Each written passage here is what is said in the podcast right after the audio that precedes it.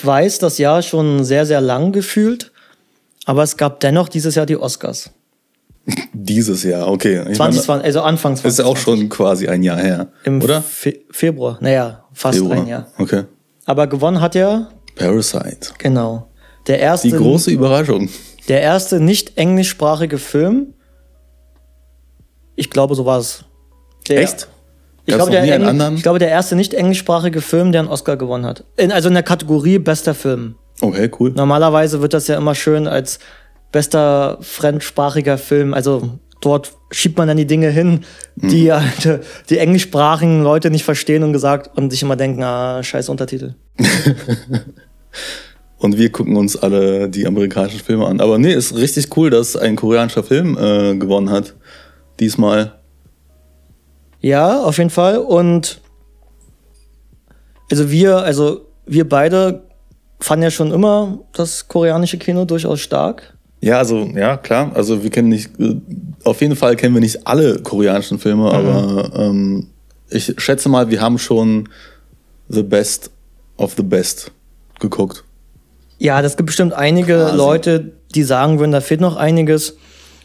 Tatsache ist aber auch, dass es nicht immer einfach ist, an die koreanischen Filme zu kommen. Also einige gibt es mittlerweile schon, jetzt Ja. auch auf Blu-ray, in Deutschland wohlgemerkt. Teilweise in Streaming-Services, Netflix ähm, hat ein paar Sachen, ähm, Amazon Prime. Amazon Prime, genau. Das Und das heißt, sind natürlich die üblichen Verdächtigen. richtig, man hat also mehr Zugang und ähm, viele haben Parasite geguckt. Und viele, also alle Personen, die ich kenne, die den geschaut haben, haben gesagt, der Film ist cool. Die Ja. mögen den Film. Ja. Auch zu Recht, ist ein sehr guter Film. Können gleich noch ein bisschen mehr darüber sprechen. Aber ich denke, es macht absolut Sinn, auch mal über andere koreanische Filme zu sprechen, die wir auch mögen. Ja. Und die, glaube ich, Leuten einfach auch einen Zugang geben zum koreanischen Kino. Und ich denke, da ist der eine oder andere Film dabei, der die Leute überraschen wird und unterhalten wird. Ja, Parasite war tatsächlich einer der letzteren Filme, die wir gesehen haben. Davor haben wir schon einige andere gesehen und man hat schnell gesehen, dass sie wirklich krasse Ahnung davon haben, Filme zu drehen und auch das Auge dafür haben, wie sie Szenen äh, einfach ja, inszenieren. Absolut. Und ich finde auch, ähm, Absolut. was ist jetzt dran so lustig? Weil du es sehr gerne sagst. Absolut, ja. Habe ich mir ab. Na egal. Ähm, stimme ich dir zu. Und was ich halt am koreanischen Kino mal sehr spannend finde, ist, also, ich habe immer das Gefühl, da, die, die Filme sind sehr ungefiltert. Also, so der Mensch oder was den Menschen ausmacht mit all seinen Sünden, aber auch all den guten Sachen, wird knallhart gezeigt. Die Kamera scheut nicht davor. Und auch in seinen Überhaupt gar Exzessen. nicht. Also vielleicht ist es auch das auch der Grund, warum die nicht so in Anführungsstrichen populär sind in dem westlichen Raum. Die sind schon sehr, die nehmen kein Blatt vom Mund, Ja. Aber halt auch nicht auf eine Art und Weise, die ähm, ähm, sensationell sein möchte oder so, sondern Genau, also man macht jetzt nicht einfach ums, also die wollen keinen absoluten Shock-Value damit produzieren, Genau. sondern da ist Genau. ein künstlich, künstlicher, künstlerischer Wert dahinter. ja. Und das merkt man in jedem Shot bei den meisten dieser Filme, Genau. die wir, über die wir heute sprechen. Genau, dann lass uns doch einfach mal über elf Filme sprechen, die wir gesehen haben, die wir auch, denke ich, ohne Zweifel weiterempfehlen.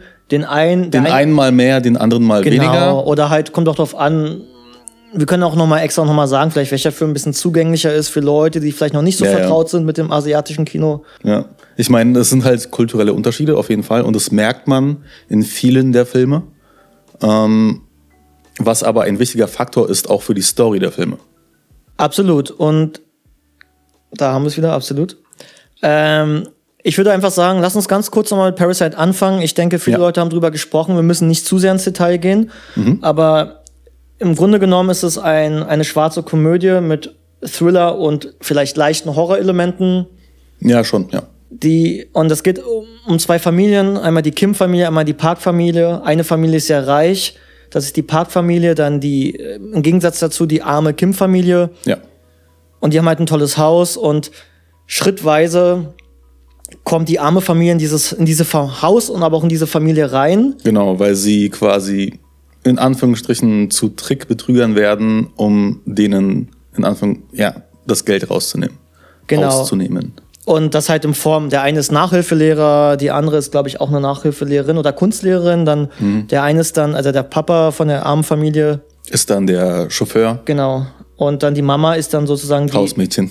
das Hausmädchen, genau. Und daraus entstehen dann so, ja, so ein Wechselspiel zwischen den beiden Familien und das endet dann in eine sehr überraschende, ja, kann man schon mal sagen, Gewaltspirale, aber lass uns jetzt auch nicht zu viel spoilern. Ja, das ist, das ist in Ordnung. Ich denke, hm, so viel kann man darauf schließen, dass so etwas passiert. Der Film hat schon eine gewisse Anspannung, ähm, aber ja, Was man halt dazu sagen kann, ähm, Bong Joon-ho ist ist der Regisseur und wir werden auch über mehrere Filme von ihm sprechen. Bong Joon-ho ist ein sehr, sehr guter Direktor. Sehr, sehr gut. Er hat ja auch jetzt nicht umsonst auch den Oscar bekommen für besten Regi- Regisseur. Das war so herzlich, als er den Oscar entgegengenommen hat. Der hat sich wirklich gefreut. Er hat das Ding sich erstmal angeguckt und äh, konnte es wow. nicht fassen. Also ganz anders als halt die anderen ähm, Regisseure und äh, Schauspieler, die halt aus Hollywood kommen und das vielleicht mehr oder weniger sogar erwarten. ja, es liegt ja auch Und daran. dann ihre, ihre Reden halten zu irgendwelchen politischen Themen.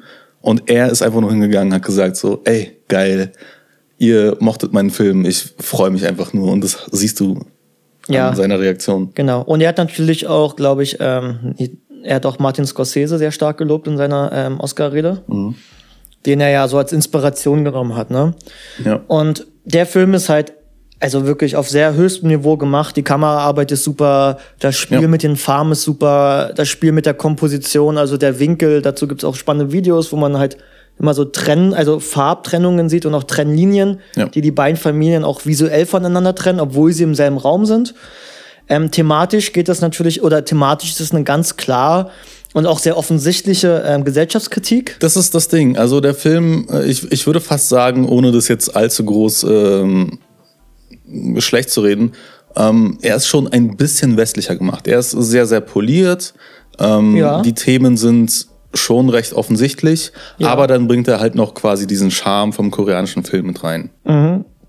Und was man sagen muss, der Film ist nicht sehr hervorsehbar. Also so einem gewissen Grad schon, wenn man vielleicht den einen oder anderen koreanischen Film kennt. ja. Aber ich denke schon, das war einer der wenigen Filme, wo du nicht weißt, was macht die Story als nächstes, wohin bringt mich der Film. Und das macht, glaube ich, auch diesen Unterhaltungswert dieses Films Ja. aus, dass man, also ich saß im Kino und war mir echt nicht sicher, wohin geht das Ganze. Obwohl wir schon einige koreanische Filme gesehen haben. Aber trotzdem, als wir es gesehen haben, war das schon recht familiär Ja, von der Machart und, und, und was für Twists und Turns es gab. Mhm. Aber sie waren trotzdem überraschend. genau. Und äh, wie gesagt, höchstes Niveau, auch die Schauspieler. Vor allem bei koreanischen Filmen weißt du halt echt oft nicht, okay, in welche Richtung geht es denn jetzt? Genau, und Es kann die verschiedensten Richtungen eingehen. Und auch die Schauspieler auf super Niveau. Ich glaube, man kann schon mal den Namen erwähnen. Ähm, Song Kang-ho, ähm, das ist der Vater der Kim-Familie, also der ärmeren Familie. Mhm. Ja. Wir sagen ihn jetzt ganz bewusst, weil er in verschiedensten Werken wieder auftaucht. Er scheint, er ist ein Superstar in Auch vom Korea. selben Regisseur, ja. Genau, er ist ein Superstar in Korea. Und dieser, also auch in dem Film, den ihr sehen werdet, wird, auch da für euch ein Wiedererkennungswert einfach da. Also, auch wenn ihn schon viele gesehen haben, guckt euch Parasite an. Ähm, lohnt sich. Ich Genau. meine, nicht umsonst der beste Film des Jahres 2019. Und was ich noch sagen möchte ist, und das zieht sich wie ein roter Faden durch fast alle koreanischen Filme, die wir heute besprechen, wirklich diese Gesellschaftskritik, also wirklich diese Darbietung oder die Unterschiede zwischen den, der armen Bevölkerung und der ärmeren Bevölkerung. Das ist ein Thema, was in Korea, also Status, also dieses Ja. Thema Status ist ein Thema, was in koreanischen Deswegen kulturelle Filmen Unterschiede. ganz, ganz oft aufgegriffen wird und auch beleuchtet wird, aus verschiedensten Blickwinkeln. Ja. Auch in Filmen, an denen man es man vielleicht nicht erwarten würde. Zum Beispiel ein Krimi-Film, aber dazu mehr. Dann lass uns mal weiter wandern. Ähm, lass uns mal über die sogenannte Vengeance-Trilogie. Ja, also ich schätze mal, von uns beiden war die erste Berührung mit koreanischen Filmen tatsächlich der Film Oldboy.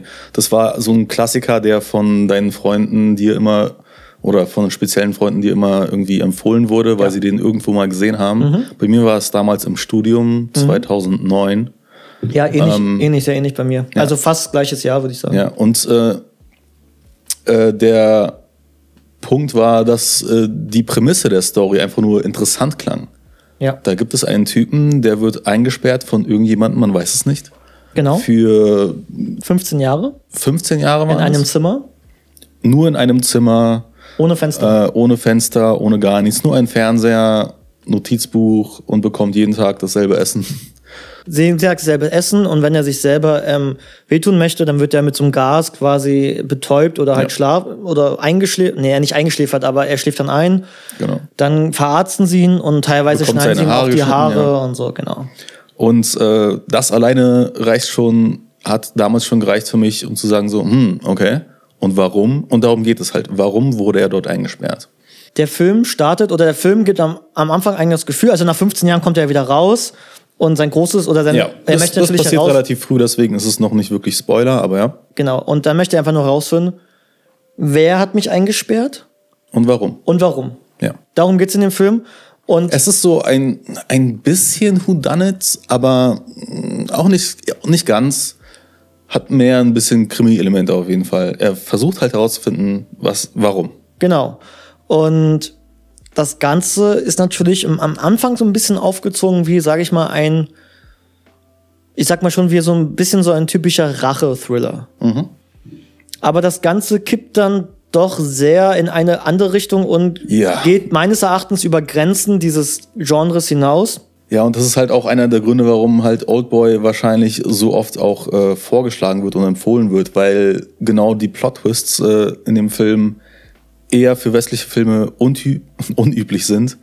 Und äh, ja, sowas würdest du nie im westlichen Fernsehen sehen. Es ist, nimmt dich auf jeden Fall mit und äh, schockiert dich auch.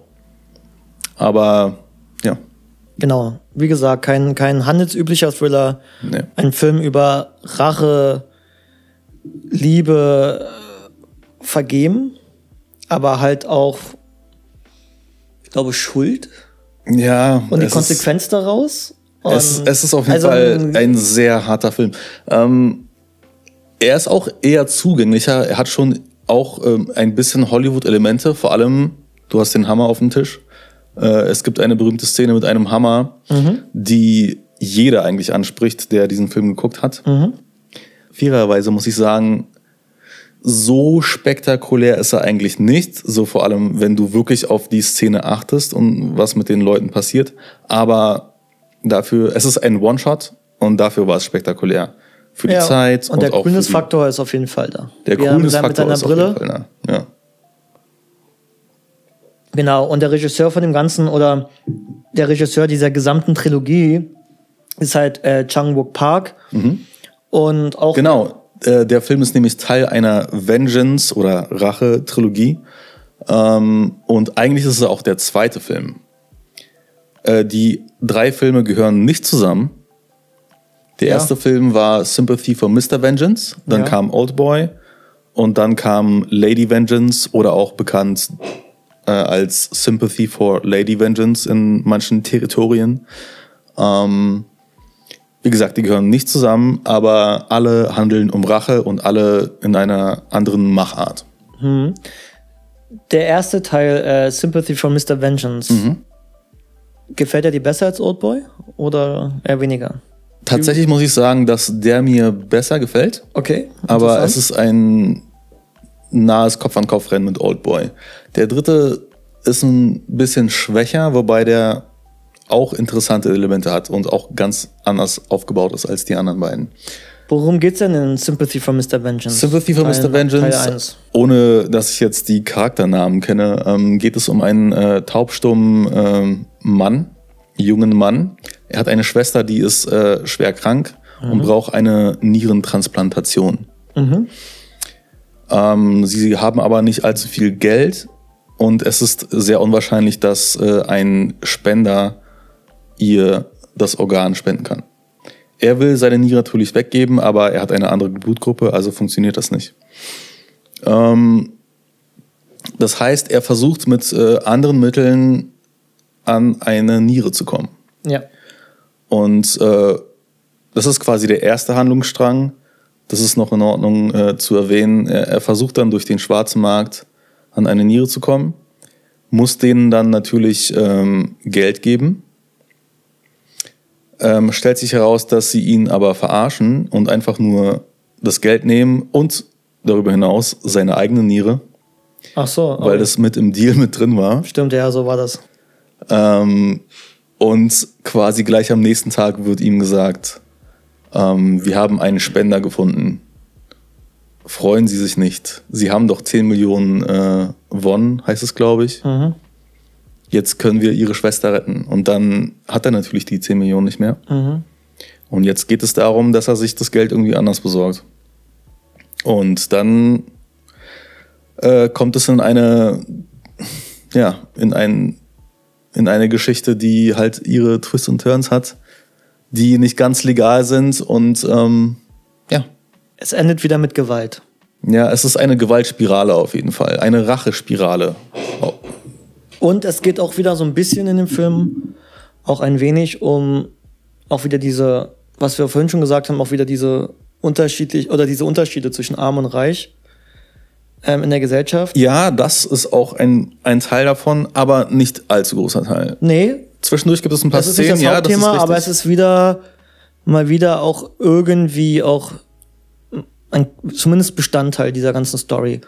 Und auch der Schauspieler aus äh, Parasite, der Song Kang Ho, der ist auch wieder dabei. Mhm. Diesmal spielt er wieder einen Vater. Ja, das ist richtig. Er spielt einen Vater und äh, einen reichen Mann diesmal. Genau, also Aber- zu Parasite. Ein Zitat aus dem Film ist, äh, ein, ein Polizist sagt, wenigstens sind wir nicht reich. Ich will das Zitat nicht weiterführen, weil das würde zu viel vom Film verraten, aber ähm, vor allem interessant an dem Film ist, äh, der Hauptprotagonist ist ja taubstumm, Ja. der Bruder, und äh, der Film verkörpert diese Taubstummheit sehr, sehr gut. Genau, gespielt von Shin Ha Kyun. Okay. Jedenfalls, ja, das, das verkörpern sie sehr, sehr gut. Auch vor allem durch äh, Sounddesign, dass du halt zwischendurch ruhige Momente hast oder einfach nur wirklich ähm, auch wie in alten Filmen, in alten Stummfilmen, wo sie zwischendurch einblenden, was er eigentlich sagt. Genau, und das ist ja, oder das gibt dem Film eine gewisse Intensität, ähm, weil du einfach wirklich das Gefühl hast, dass du seine Lage irgendwie nachvollziehen kannst Ja. und auch so ein bisschen seine Hilflosigkeit, also Ja, ja, weil er ja richtig, taubstumm ist. richtig, ja. Und Und äh, er ist auch gar kein dummer Charakter und ähm, aber ja, leider eine tragische, tragische Geschichte, die ihren Lauf nimmt und ähm, man kann jeden Punkt der Geschichte verstehen. Es ist interessant mit anzusehen. Es ist auch teilweise echt witzig. Vor allem der Hauptcharakter. koreanische Filme haben alle auch immer Humor. Selbst in Ja. den dunkelsten Filmen ähm, ist der schwarze Humor immer ein wichtiger Bestandteil der Filme. Ja. Was die auch wiederum sehr, sehr unterhaltsam machen. ja. Also Der nächste Film, der aus dem Jahr 2005 ist, also Sympathy for Mr. Vengeance kam, war im Jahr 2002, dann 2003 kam direkt Oldboy. ja. Und dann zwei Jahre später, in 2005, kam dann Lady Vengeance. Den habe ich leider nie gesehen. Erzähl du mal ein bisschen was dazu. Ähm, der ist auch, also die Macharten von Oldboy und Sympathy for Mr. Vengeance sind schon mal äh, recht unterschiedlich. Ja. Ähm, Lady Vengeance hat auch wieder, ich würde fast sogar sagen, ein bisschen äh, Quentin Tarantino-Elemente sogar. Okay. Also jetzt nicht ganz so offensichtlich, aber es geht um eine Frau. Eine Frage. Ja. Meinst du jetzt mit Quentin Tarantino jetzt in Bezug auf Kill Bill, weil es auch eine Frau ist, die sich anscheinend rächt? Also würde ich jetzt dem Titel nach vermuten? Oder? Ähm, okay, ja, das ist das naheliegendste. Okay. Aber tatsächlich auch wegen Kill Bill, weil es dort auch gewisse Szenen gibt, die die Geschichte von verschiedenen Charakteren erzählt. Bei äh, Sympathy for Lady Vengeance oder äh, for Mrs. Vengeance oder Lady Vengeance ähm, geht es um eine Frau, die war 13 Jahre im Knast für eine Straftat, die sie begangen hat. Was für eine ähm, Straftat? Ist das wichtig für die Story oder? Ja, das ist sehr wichtig für die Story. Okay, dann spoilern wir jetzt nicht an dieser Stelle. Es ist nicht unbedingt Spoiler, es wird direkt am Anfang gesagt. Also es wird äh, gesagt, dass sie Ich habe den Film nicht gesehen, jetzt mache ich mal heiß drauf. Also, warum Das- sitzt sie 13 Jahre im, im dass sie Gefängnis? einen äh, Jungen, ein Kind äh, umgebracht hat. Ui. So, dafür sitzt sie 13 Jahre im Knast. Ähm, und man findet heraus, also gleich am Anfang kommt sie raus aus dem Knast, das sind 13 Jahre vorbei. Und sie hat eine Vendetta, auf jeden Fall. Also sie will irgendjemanden äh, töten, man weiß nicht warum. Und dann lernt man verschiedenste Charaktere kennen, die sie im Frauenknast dann quasi äh, kennengelernt hat. Und dann zu jeder Person, die sie im äh, Knast kennengelernt hat, gibt es dann immer eine Backstory. Gab es nicht früher mal so eine Sendung auf RTL, der Frauen, Gitter, Gitter der Frauenknast oder Ja, irgendwie genau. so? Richtig. Aber ist besser als. Ein bisschen. Oder? Okay, gut, das freut mich. Jedenfalls, aber das waren halt diese Quentin Tarantino-Elemente, wo du halt immer die neuen Charaktere kennengelernt hast, die sie im Knast, äh, im Gefängnis äh, kennengelernt hat. Und dann äh, siehst du etwas zu deren Backstory und dann siehst du so ein bisschen Ausschnitte dazu, warum denn die anderen Frauen im Gefängnis gelandet sind und warum sie eine Bindung zu der Hauptperson ähm, erstellt haben. Und warum sie ihr dann quasi in ihrem Unterfangen, in ihrem Rache-Unterfangen äh, helfen, nachdem sie aus dem Knast oder Gefängnis rauskommt. Okay, Und das ist dann die Prämisse, ja. klingt spannend. Welchen von diesen drei Filmen, ich würde jetzt mal behaupten, Old Boy ist vermutlich der zugänglichste Film für, für Leute, die noch nicht so viele koreanische Filme geschaut zugänglichste, haben. weil er dann tatsächlich doch eher den Schockfaktor hat. Ja, aber wichtiger, wichtiger Hinweis, bitte nicht verwechseln mit Old Boy, dem, der amerikanischen Variante, Oh. dem Remake. Niemals gucken, bitte. Wir mögen zwar, Unterstützt sowas nicht. Also, oh mein Gott, dieser Film ist so schlecht. ja, wir, wir mögen zwar Spike Lee als Regisseur, aber was er damit oder was er da gemacht hat, das ist äh, nicht ganz so nachvollziehbar. Nee, auf gar keinen Fall. Ich würde einfach mal weitermachen mit einem Film, der heißt The Chaser. Den habe ich persönlich nicht gesehen. Genau, ich kann ja mal ganz kurz sagen, worum es geht. Es geht um einen Ex-Cop. Ich glaube, der war korrupt und ist deswegen ist er kein Polizist mehr. Und jetzt ist er mittlerweile Zuhälter.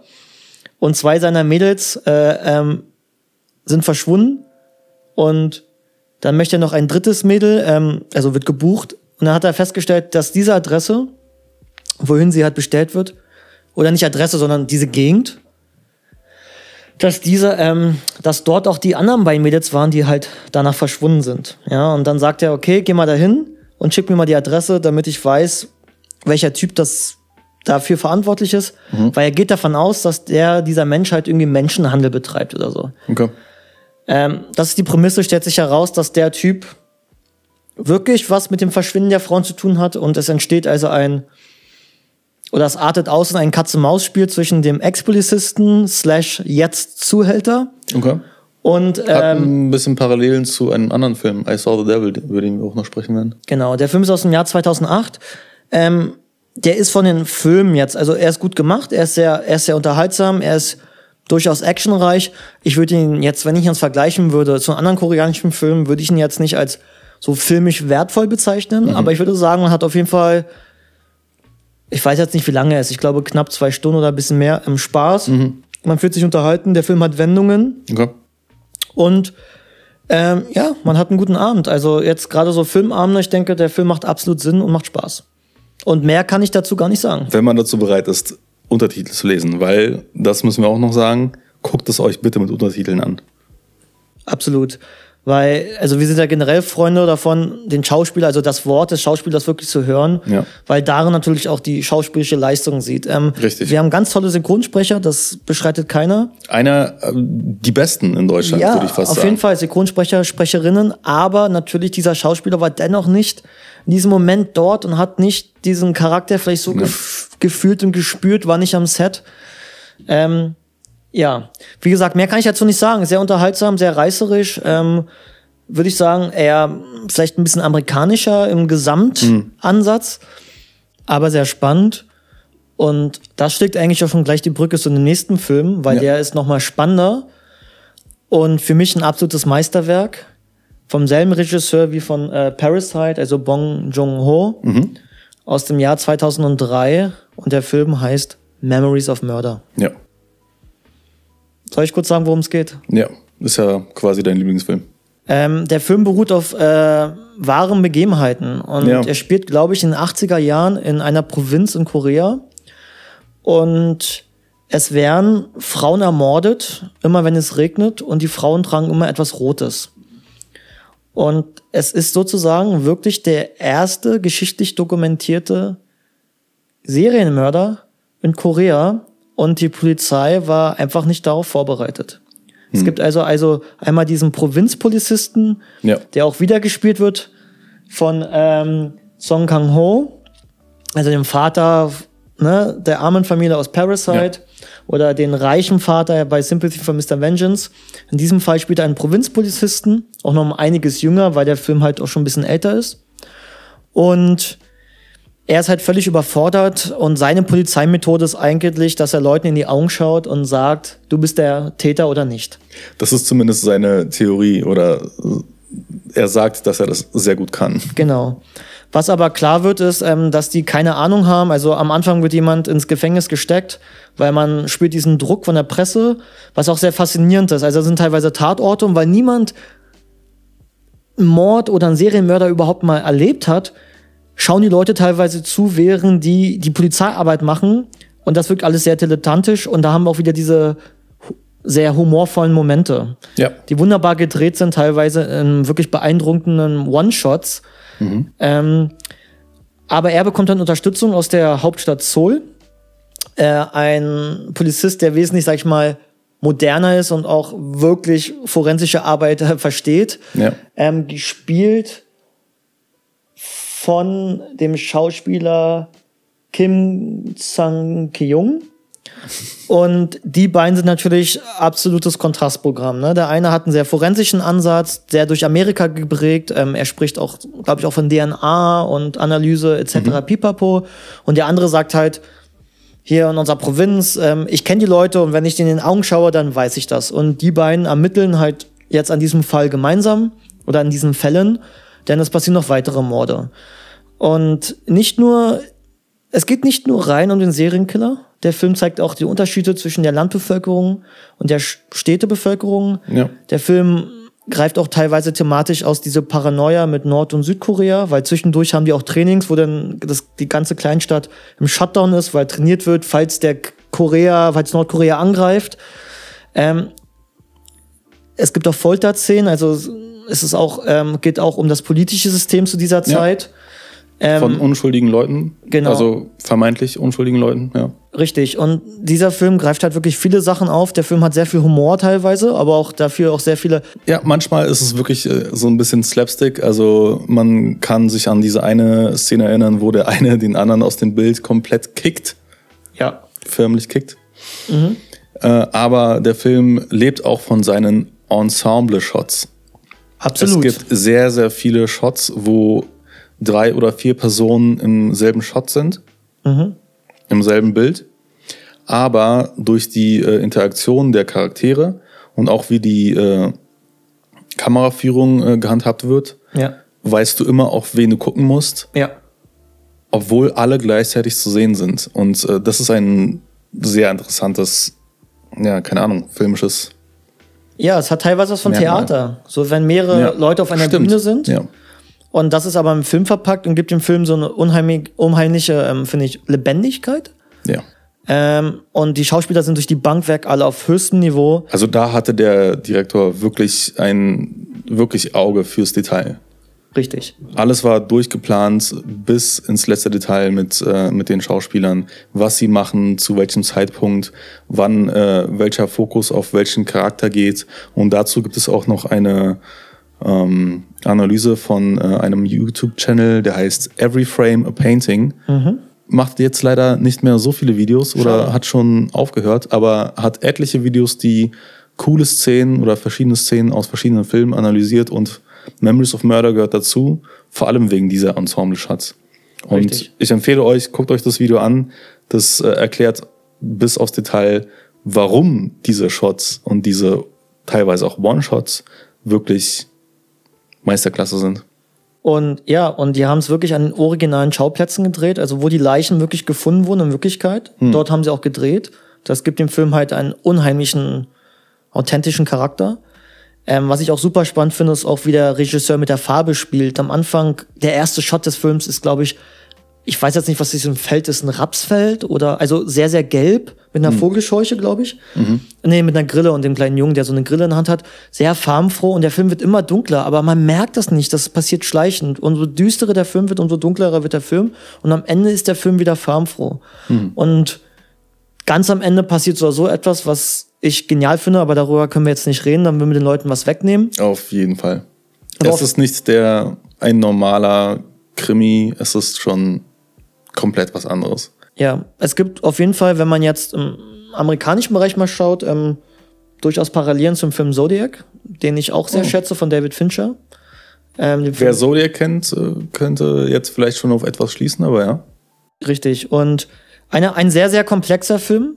Ähm, und Quentin Tarantino hat auch 2009 mal eine Liste herausgebracht von den 25 besten Filmen. Entschuldigung. ähm, die herausgebracht wurden, seitdem er seinen ersten Film released hat. Also 25 Filme, die Quentin Tarantino nicht selber gemacht hat, Mhm. die aber seit der Veröffentlichung seines, seines, seine acht Filme. seine, seines ersten er? Films ähm, herausgebracht wurden. Top. Und Memories of Murder war einer dieser 25 Filme. Mhm. Und ein, für mich ein Meisterwerk. Ähm, und jeder, der ähm, gerne Krimis schaut, einen Thriller schaut oder spannende Filme schaut, sollte diesen Film sich unbedingt anschauen. Und vor allem, wenn es darum geht, ähm, einen guten Direktor dabei zuzuschauen, wie er einen Film ins Leben bringt. Ähm, manche werden von dem Film wahrscheinlich auch enttäuscht sein.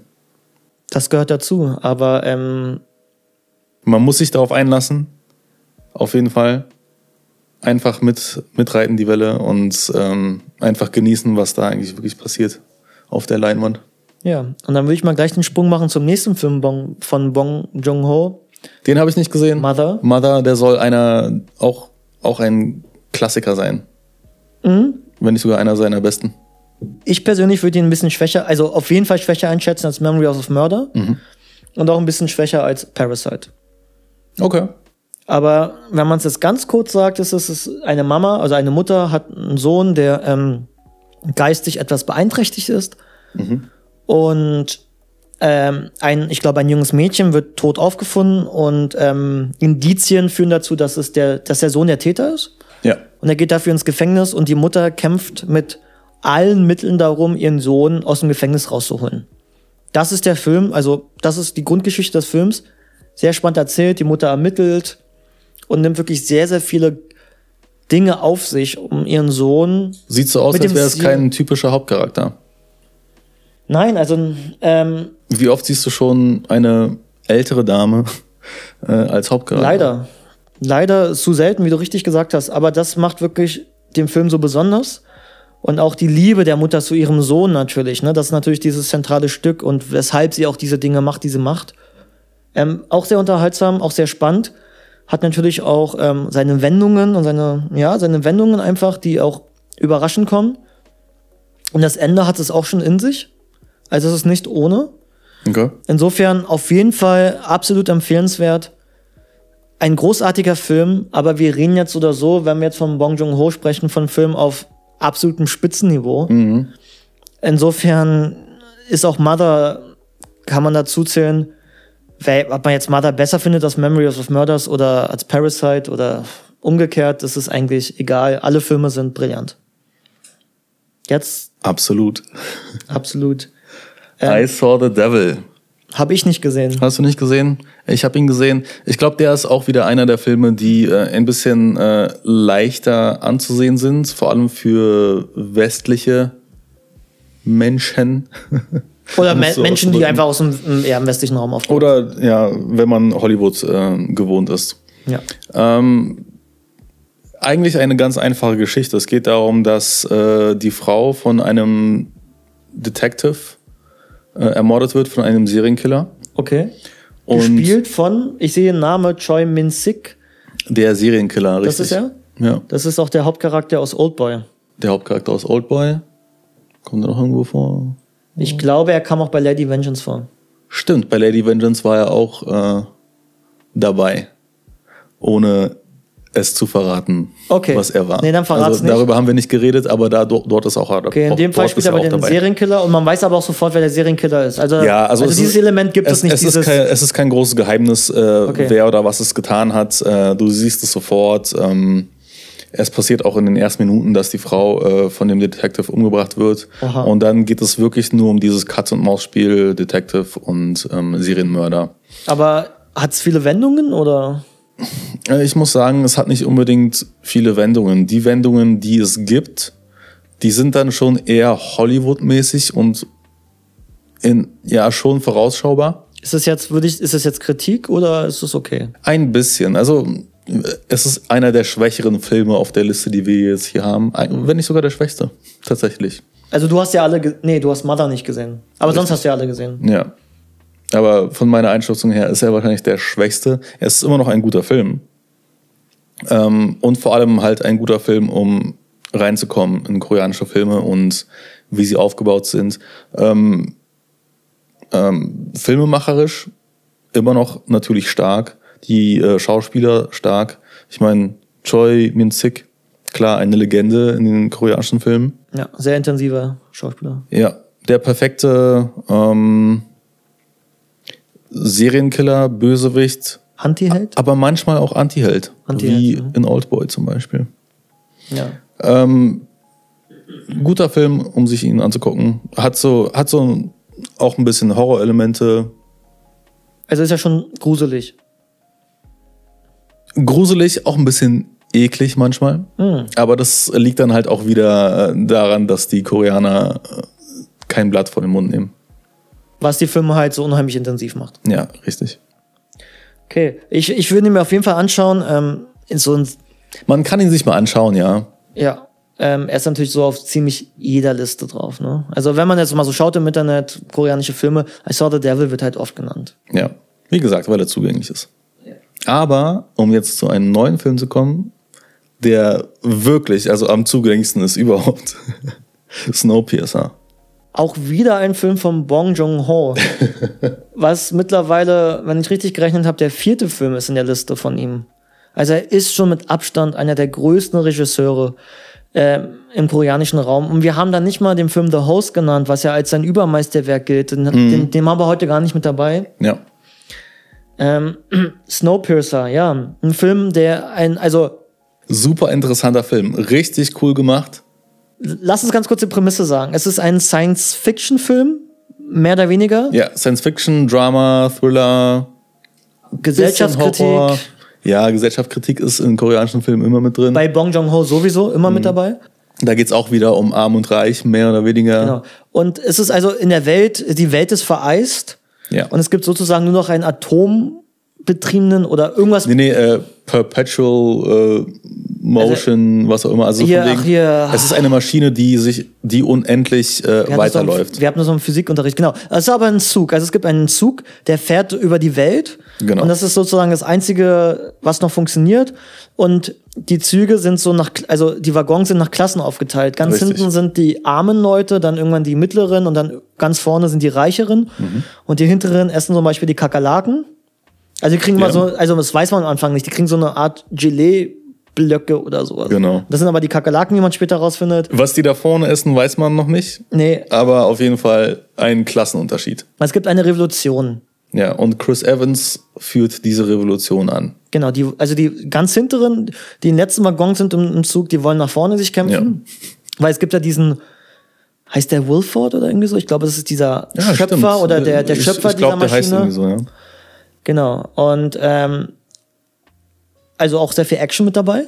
Ey, super spannender Film. Wie gesagt, es geht um eine Revolution von den Armen, die halt nach vorne in die Waggons gehen wollen, ganz vorne in die Waggons und quasi die Macht übernehmen wollen von dem Zug. Ja. Und vielleicht Sachen zum Besseren äh, verändern wollen. Absolut. Und absolut, da haben wir es wieder. Und so gesehen ist es eigentlich die Gesellschaft oder ja, also äh, die Gesellschaft in einem, innerhalb eines Zuges gepackt.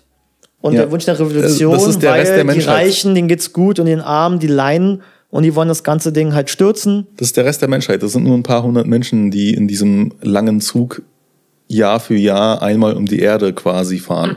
Ja. Und während äh, außerhalb des Zuges alles vereist ist. Äh, ja. Nee, spannender Film, wie du hast gerade gesagt. Die Prämisse ist super spannend. Ähm, der Film ist auch richtig cool gemacht und sehr, sehr spannend anzugucken. Ja. Ich glaube, wenn jemand äh, Berührungsängste hat äh, mit den langsamen, sehr, sehr langsamen Filmen, die davor von uns genannt wurden, dieser Film ist nicht langsam. Dieser Film macht Spaß Absolut. und führt euch ein in die äh, verrückte Welt von koreanischen Filmen tatsächlich. Richtig. Du hast gesagt, Captain America himself ist dabei, also Chris Evans, Tilda Swinton, Wenige Leute kennen diesen Film. Ed Harris ist Captain dabei. America ist dabei. Chris Evans. Und wer ist wieder dabei? Unser Freund Song Kang-ho ja. ist auch wieder dabei. Der Vater von Parasite. Der reiche Daddy im Sympathy for Mr. Vengeance. Richtig. Der Provinzpolizist in Memories of Murder. Ja. Und in dem Fall, ich weiß gar nicht mehr, welche Rolle er gespielt hat, bin ich ganz ehrlich. Ich, glaube, er war, einer sowas wie ein Ingenieur des, ähm, des Zuges. Okay, genau. Bei Snowpiercer. Richtig. Guckt ihn auf jeden Fall an. Ich hatte ihn damals vor einigen Jahren auf Netflix gesehen. Mhm. Da gab es ihn noch. Ich bin, ich, ich bin mir nicht sicher. Mir war damals nicht bewusst, dass es quasi ein koreanischer Film ist, bis ich ihn gesehen habe und dann war es so, huh, Moment. Ja, und ich weiß nur, dass die auch eine Serie jetzt daraus machen. Stimmt. Oder vielleicht gibt es Äh. die sogar schon. Hat auf jeden Fall Potenzial. finde Ich hab Serie. davon Aber gehört. der Film an sich schon an, alleinstehend schon aus. Das reicht, das reicht vollkommen. Der nächste Film ist auch von Chan Wong Park. Also Der dem Direktor der Vengeance-Trilogie. Genau. Und der Film heißt Die Taschendiebin auf Deutsch oder Handmaiden, The Handmaiden, besser gesagt auf Englisch. Ja. Ein international durchaus bekannter Film. Also durch die Oldboy-Sache und er hat auch zwischendurch in Amerika schon mal einen Film gemacht namens Stoker mit Matthew Good und Nicole Kidman unter anderem. Ich habe mich damals riesig gefreut auf Stoker. Der Film selber war nicht sonderlich. Ähm, gut, dass er wieder zurück nach Nie Korea gesehen. ja. Gut, dass er wieder zurück nach Korea gegangen ist und dort wieder einen Film gemacht hat. Ähm, aber der Handmaid hat in der Tat durchaus ziemlich großes Publikum gehabt. Ähm, weil er halt schon, ja, er ist schon ein ziemlich großer Name. In, in der Welt des Films. Ich finde fast sogar sein stärkster Film, also von denen, die ich gesehen habe von ihm. Man kann, äh, wenn man das mal so beschreibt, also der Film, also platt gesagt, der Film spielt in drei, also es gibt drei Teile. Ja. Jeder Teil zeigt dieselbe Geschichte aus einer anderen Perspektive. Denn es geht um drei Personen, die Teil dieser Geschichte sind. Ja. Da ist einmal eine, Also die Prämisse der Geschichte ist, dass äh, äh, Trickbetrüger sich äh, bei einer japanischen reichen Familie einschleichen, um sie ihres Geldes zu betrügen. Allzu viel mehr kann man eigentlich nicht drüber sagen. aber in welcher Form wollen die sich da einschleichen? Ähm, es gibt eine, äh, ja, die Handmaiden, die, ähm, also eine Art Hausfrau, aber nee. Äh, Ja, es gibt eine reiche Frau in dieser japanischen Familie und es gibt eine ein Dame, die bisschen- kümmert sich um sie. Genau, eine Dame, die kümmert sich um sie. Es geht, also die Dame ist die Hauptperson und die reiche Dame scheint ein bisschen sehr naiv und auch ein bisschen in Anführungsstrichen verrückt zu sein. Jedenfalls geht es darum, dass sie als äh, äh, Hausfrau oder persönliche Hilfe sie unterstützt. Und währenddessen will ein anderer ähm, angeblich reicher Herr sie heiraten, um ihr Erbe zu bekommen. Genau. Und das Hausmädchen soll ihn noch dabei unterstützen, diesem, dieser Frau schmackhaft zu machen, Genau. dass sie sich doch bitte mit ihm, also, dass sie sich in ihm verlieben soll. Ja. Und er Das wiederum, ist die allgemeine Prämisse. genau, Man also, sollte den Film gucken. Ein, also einer der besten Filme auf dieser Liste. genau, also es, äh, dieses Dreiergespann, das ist ja interessant, die Dynamik zwischen den drei Figuren und wie sich das auch verändert, je nach Perspektive, aus der erzählt wird. Ähm, der Film hat durchaus auch sehr erotische Elemente. Ich wollte gerade sagen, also sehr, sehr viele anzügliche Sachen, die auch äh, über ein paar Sekunden hinausgehen, die man sonst gewohnt ist in Hollywood. Also manche Szenen werden wirklich, da wird lange drauf gehalten. Absolut. Und Es gibt auch, äh, sagen wir mal, ähm, gewalttätige Momente, ja, sehr. was aber auch durchaus in jedem der Filme, über die wir gesprochen haben, äh, Teil ist der Geschichte. Und was vielleicht auch wichtig ist, der spielt nicht in der heutigen Zeit. Der Film spielt, Ja. ich weiß es nicht, vor 100 Jahren oder so. Ich, ich bin mir nicht ganz sicher. Also auf jeden Fall ein bisschen älter. Die haben schon Elektrizität, teilweise, Ja, okay, wenn sie wirklich vielleicht wohlhabend 50er sind. Jahre oder kurz vor dem Zweiten Weltkrieg. Also irgendwann im 20. Jahrhundert. Darum geht's auf jeden Fall Genau. Ähm, dadurch hat er aber halt so einen leichten, also man könnte es auch, ja, so einen historischen Touch, also Historien, Erotik, Drama, Krimi, Drama, Krimi, Also ich will, nicht allzu, ich will nicht allzu viel wegnehmen von dem Film, aber ähm, man kann es sich so vorstellen, oder es gibt Parallelen zu Gone Girl. Es gibt eine Variante der Geschichte und dann gibt es neue Varianten der Geschichte. Also man von der Erzählstruktur. Richtig. Genau. Das heißt jetzt nicht, dass jetzt eins zu eins das gleiche passiert ist. Nee, nee, nee, nee, auf gar keinen. Fall, auf gar keinen Fall. Absolut. Für Leute, die Gone Girl gesehen haben. Wenn nicht, guckt ihn nicht an. Richtig. Auch wieder ein Film von David Fincher. Wir hatten ja vorhin schon Zodiac und jetzt hatten wir noch einen Film von David Fincher gerade Stimmt. auch erwähnt. Ja, ich bin, ich stimme dir zu. Ähm, ich mag Oldboy sehr, weil Oldboy war so der erste richtige koreanische Film, den ich geschaut hatte, der mich damals Ich bin froh um Oldboy. Er hat mich äh, quasi zu koreanischen Filmen gebracht. Und das Ende hatte halt. Oldboy ist ein Film, wo das Ende halt wirklich einen großen Impact hat. Ja, auf den Zuschauer. Ja, einen sehr großen Impact. Impact. Aber in der Tat würde ich dir zustimmen, oder dass der Film The Handmaid oder die Taschendiebin zumindest von der Art, habe ich das Gefühl, dass der Regisseur auf jeden Fall nochmal gewachsen ist in diesen Ja. Jahren. Also er wirkt wesentlich reifer und ich habe auch mehr das Gefühl gehabt, die Vision, die er hatte, hat er irgendwie nochmal besser umgesetzt. Ein bisschen Verrücktheit ist immer noch drin. Absolut. was man durch äh, von seinen anderen drei Filmen, die in der Liste hier sind, äh, kennt. Mhm. Aber diesmal wirkt das alles so professionell auf höchstem Niveau. Ziemlich nice. Und was ich so oder so erstaunlich finde, weil du gerade sagst, höchstes Niveau. Alle Filme und vor allem Memories of Murder oder auch ein Snowpiercer oder halt Parasite oder halt auch The Handmaid. Das sind Filme, die sehen wirklich aus, als wurde die auch auf höchstem technischen Niveau gefilmt. Und ich bin manchmal Mit welchem Budget? mit welchem Budget die das machen. Also ich glaube, manche Filme haben weniger als 10 Millionen Dollar gekostet, sehen aber aus wie große Produktionen. Das ist heftig, ja. Ich meine, gut, Korea ist ein Land, in dem alles günstiger ist, aber dennoch ist es erstaunlich, mit welchen vergleichsweise geringen Budgets man, was man da herausholen kann. Ja. Und äh, wenn ich jetzt mal kurz vergleiche ins deutsche Kino, ich habe manchmal das Gefühl, und ich liebe auch, es gibt viele tolle deutsche Filme, man soll mich nicht falsch verstehen, aber manchmal habe ich trotzdem das Gefühl, dass, dass die dennoch irgendwie gefühlt nicht die besten Kameras manchmal nehmen. Und es hat immer irgendwie so einen speziellen. Ich, Look, ich wo ich weiß mich auch frage, nicht, ich ähm, weiß auch nicht, was Kameras das in ist. Deutschland Ich weiß auch nicht? was das ist, aber irgendwie, wenn man einen deutschen Film sieht, man Filter, merkt es einfach nur. Filter, Man merkt es durch das Color das Grading. Bild. Ja, also erstaunlich. Ähm, wie gesagt, aber technisch versiert sind die Koreaner, also die koreanischen Regisseure, zumindest die Meisterregisseure, die, von denen wir heute sprechen. Ja. So oder so. Ich meine, das sind ehrlich gesagt ja auch gerade nur eine Handvoll von Regisseuren, die halt sehr, sehr viele gute Filme haben, über die wir gerade reden. Und jetzt kommen wir zum letzten Film. Und Burning, oh. ähm, ich kann es dir gleich sagen, also ich kenne deine Meinung noch gar nicht dazu. Ja. Ich sag's dir gleich, mein Lieblingsfilm auf dieser Liste und mein Lieblings Lieblingsfilm zusammen mit Social Network in den 10er Jahren. Meine, also meine Einschätzung. Man muss die nicht teilen. Ich, ich sage ja nur, wie, wie ich Nee, das also ich weiß auch ganz genau, warum äh, das der beste Film für dich ist. Ähm, wir können gleich mal über den Plot allgemein reden. ja, Ähm, auch, ähm, ich kann ihn nicht jedem empfehlen.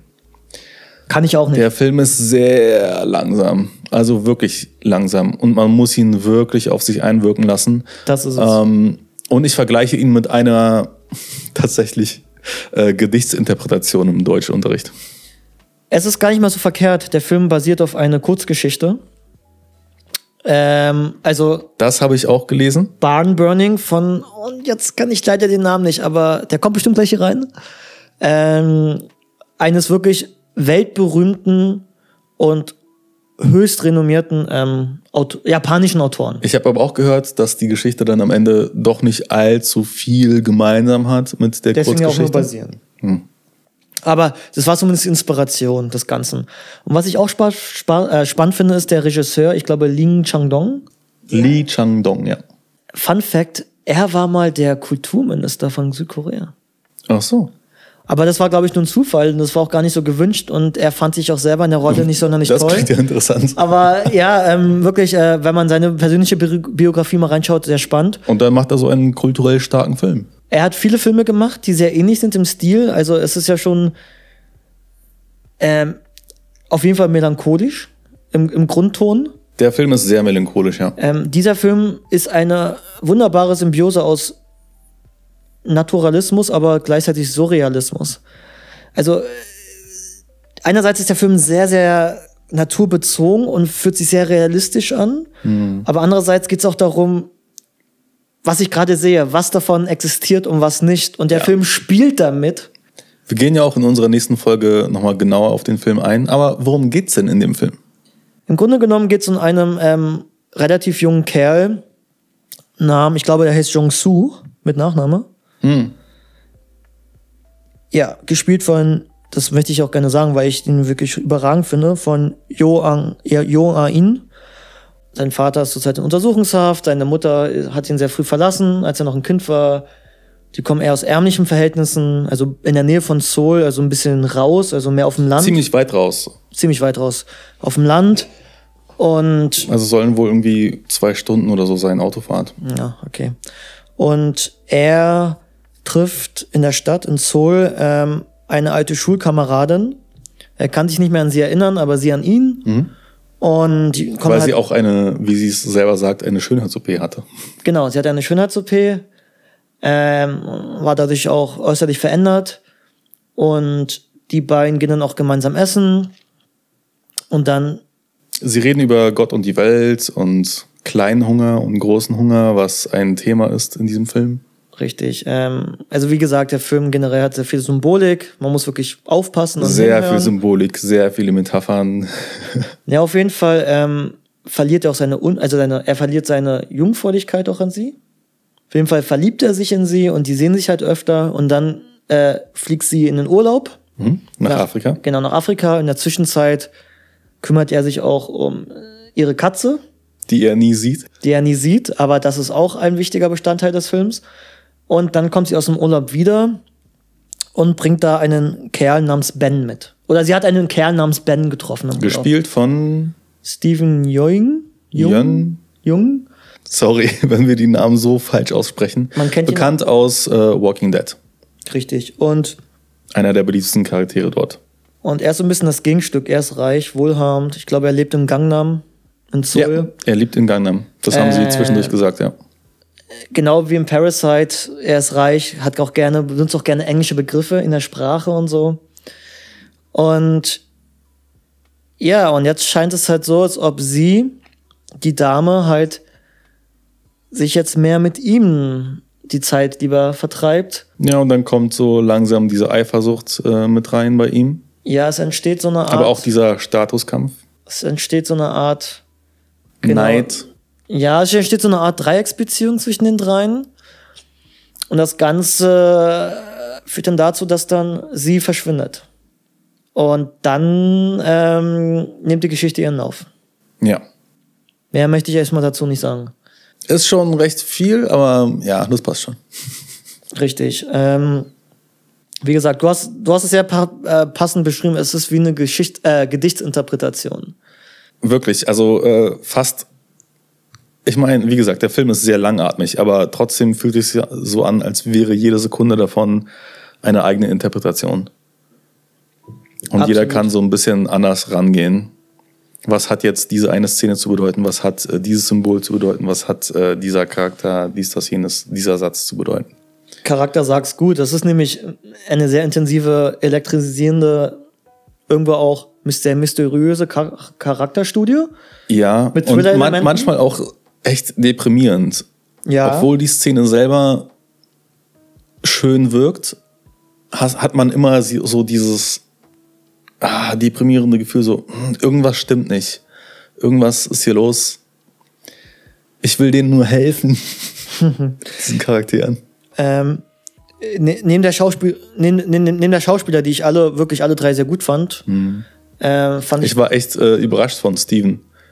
ja, Ja. Also ich meine, natürlich. Ich wie hab gesagt, Walking Dead nie gesehen, Ich kenne ihn von Walking Dead, aber das ist halt so eher so eine, so eine, sagen wir mal, Hollywood-Rolle. Aber Mhm. dort war er subtil gut.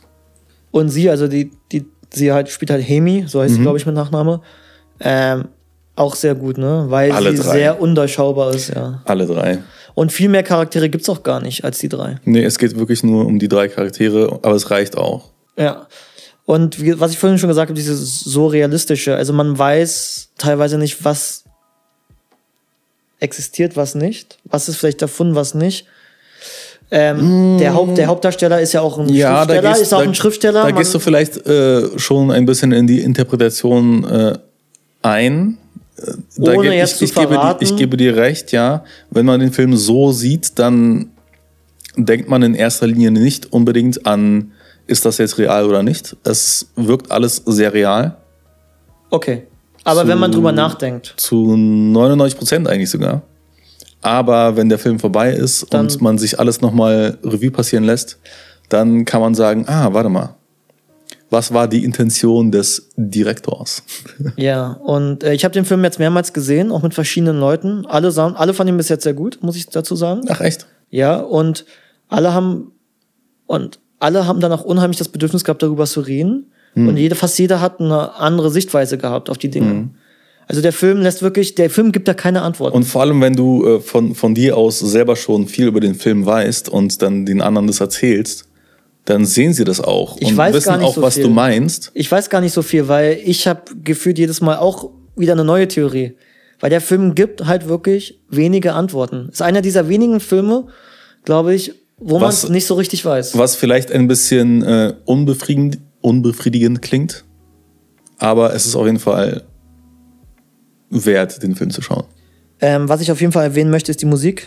Ähm, ich fand, die war perfekt. Äh, der Film hat, lebt aber davon, dass er so gut wie keine Musik Richtig. verwendet. Absolut. Aber wenn er welche hat, Es gibt sehr, sehr viele Szenen, wo einfach nichts passiert und man äh, atmet diese Szene einfach nur ein. Ja. Aber, Teilweise werden auch nur Bäume gezeigt oder so.